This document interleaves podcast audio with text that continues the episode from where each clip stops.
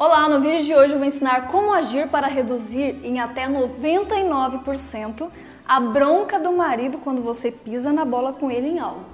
Sim, isso acontece, você é humana. Às vezes ele vai pisar na bola contigo e às vezes você vai pisar na bola com ele. Mas quando for você que tiver pisado na bola, como fazer para resolver isso rapidamente e evitar que isso vire uma grande briga. Fica até o final do vídeo que você vai descobrir. Olha só que coisa interessante que aconteceu hoje. Eu estava em um restaurante almoçando e tinha um casal em uma mesa ao lado. Eu vi que o marido dela reclamou que ela tinha esquecido de postar uma encomenda que ele pediu no correio. No entanto, na hora que ele perguntou se ela havia feito isso, ao invés dela simplesmente ter dito que esqueceu, se desculpado e dito que faria isso no primeiro horário no dia seguinte, ao ser questionada por ele do porquê isso ter ocorrido, ela começou a dizer que ela era esquecida, desatenta, desastrada, dizer que nada dava certo para ela e coisas do tipo, se fazendo de vítima para encobrir o erro dela. O objetivo dela era que ele ficasse com pena dela e com isso parasse de brigar. No entanto, quanto mais ela fazia isso, mais ele se animava em chamar a atenção dela. E isso é muito importante você saber, pois caso você não use essa técnica, vai estimular seu marido a cada vez mais a te menosprezar e isso pode acabar com seu casamento. Entenda uma coisa: no momento que você está sendo atacada, o instinto natural é o chamado FVA. Primeiro, fugir. Segundo, se fazer de vítima. E terceiro, tentar contra-atacar nenhuma dessas três coisas funciona. Essas três coisas são ações que despertam o ataque da outra pessoa. Se você fugir mudando de assunto ou colocando a culpa em outra coisa ou pessoa, você instiga a pessoa a te perseguir. Isso é uma lei da natureza. É igual o cachorro de rua. Se você tentar fugir dele, ele corre atrás de você. No entanto, se você não demonstrar medo nem agressividade, ele nem tenta te perseguir. Simples assim. Passe correndo perto de um policial.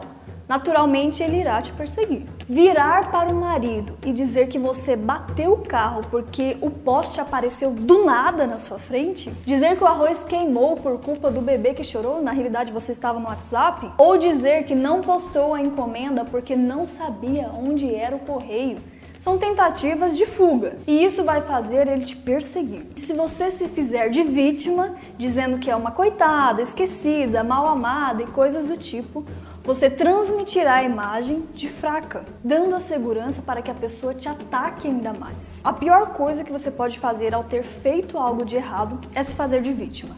Sabe por quê? Porque na natureza, o bicho frágil é o primeiro a ser devorado. Imagina um leão pensando em atacar uma manada de búfalos. Aí nessa manada, um búfalo começa a mancar com a ideia de que fazendo isso o leão vai ficar com dó dele e não atacá-lo. Isso tem algum sentido? Quando o leão ver isso, esse búfalo que manca será o primeiro a morrer ao dizer que é uma ruim motorista, que é uma má cozinheira, ou dizer que é burra e por isso não sabia pesquisar na internet onde tinha um correio, você está plantando essas crenças negativas sobre você na mente do seu esposo. E a consequência será muito pior. Se fazer de vítima é péssimo, pois não só faz a pessoa te atacar ainda mais, como principalmente planta na outra pessoa uma imagem totalmente negativa sobre você.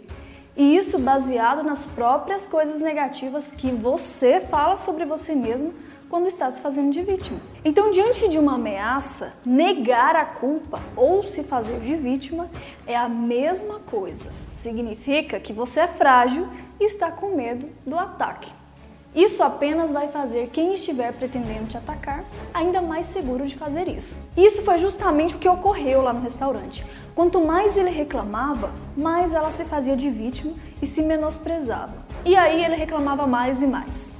E na terceira opção do FVA, caso você o contra-ataque na hora que ele te ataca dizendo coisas como: Você que não me explicou que isso era importante. Você que me pediu para dirigir sabendo que eu não faço isso bem. Você que me pediu para fazer o arroz sabendo que eu não sou boa cozinheiro. Você está errado em brigar comigo por causa de uma encomenda. Você não deixa outra opção para ele que não continuar o ataque. Lembre-se, nunca se acua uma onça, pois se você não deixar um ponto de fuga para ela, a única fuga para ela será atacando você. Seu marido pode ter feito 100 coisas erradas naquele dia, como por exemplo, deixar a toalha molhada na cama, ter ficado de conversinha com alguma vizinha, não ter abastecido o carro. No entanto, na hora que ele está te atacando, reclamando de algo que você pisou na bola com ele, não é a hora de citar nenhuma delas. Você que me acompanha e já viu outros vídeos meus já sabe que não é benéfico aceitar as coisas caladas no casamento. Minha recomendação é que você converse com ele sobre cada uma dessas 100 coisas que ele fez de errado e que não deixe passar nenhuma delas. Mas isso quando vocês estiverem bem ou quando ele tenha feito a, a questão. Eu já tenho um vídeo explicando sobre isso. Menos na hora que ele está te chamando a atenção de algo em que você errou. Pois nessa hora você perde totalmente a razão de fazer isso. Pois transmite que está reclamando com ele só para se safar da bronca e que não se importava mesmo com essas coisas que ele fez. Pois se verdadeiramente se importasse com elas, teria reclamado antes e chamado a atenção dele ou chamado ele para conversar. E não apenas agora, na hora que ele está chamando a sua atenção. Compreendeu? Fuga, vitimização ou ataque são as três atitudes comuns instintivas para uma pessoa que não passou por um treinamento sobre isso. E nenhuma dessas três atitudes geram bons resultados. O que fazer então? Para resolver isso, se usa uma das técnicas mais eficazes da dialética que chama-se concorde. E isso se faz concordando integralmente, em 100%, sem atacá-lo, se fazer de vítima ou fugir.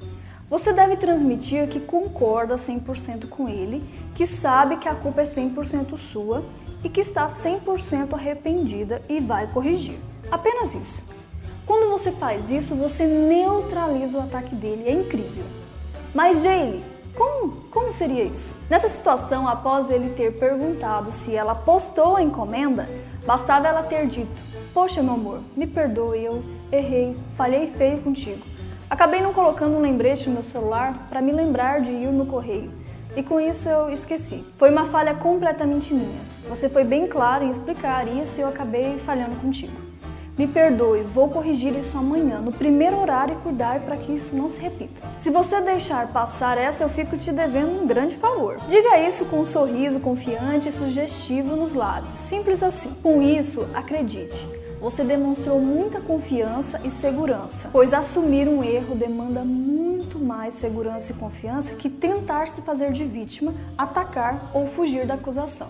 Ao assumir 100% uma falha que foi verdadeiramente sua, você desarma qualquer coisa que a pessoa venha falar de você. Pois caso ele queira insistir em dizer a culpa foi sua, olhe nos olhos dele e diga: Poxa, meu amor, é verdade.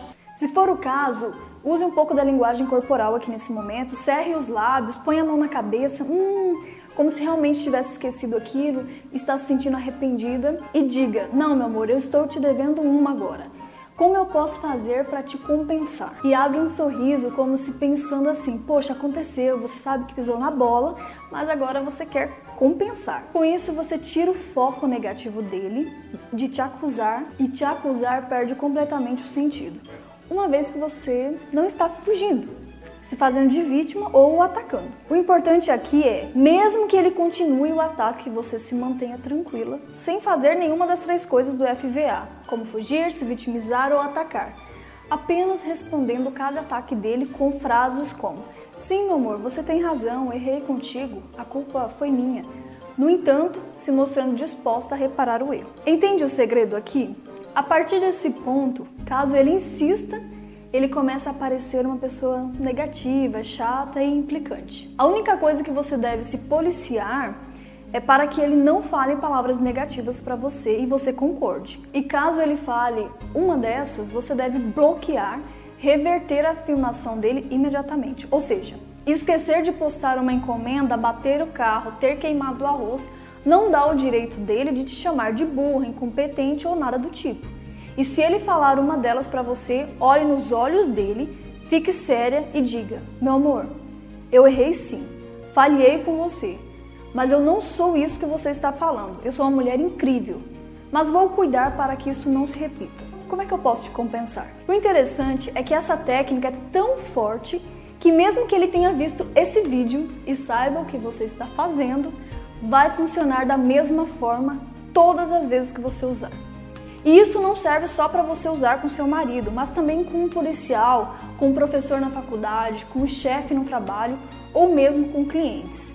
Essa é uma técnica milenar que foi criada especialmente para esse fim e funciona muito bem. Pode aplicar aí que você vai ver que vai te poupar muita incomodação. Atenção, essa técnica deve ser usada apenas quando você combinou algo com ele, pisou na bola e não cumpriu sua parte.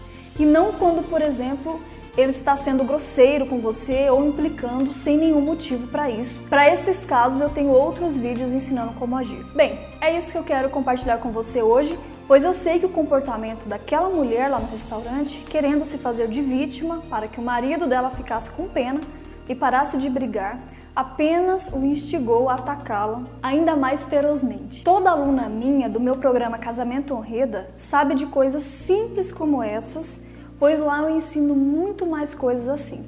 No entanto, essa mulher não era minha aluna. E por desconhecer isso, inclusive, há grandes chances de que logo ela venha até ter problemas maiores no casamento. E por isso eu estou compartilhando essa informação com você. Bem, o meu nome é Jaylee Goulart e toda semana eu posto um vídeo novo aqui no YouTube ou Facebook com alguma técnica para melhorar o seu casamento. Me siga no Instagram, eu também posto frases e coisas muito legais lá. Por enquanto é isso.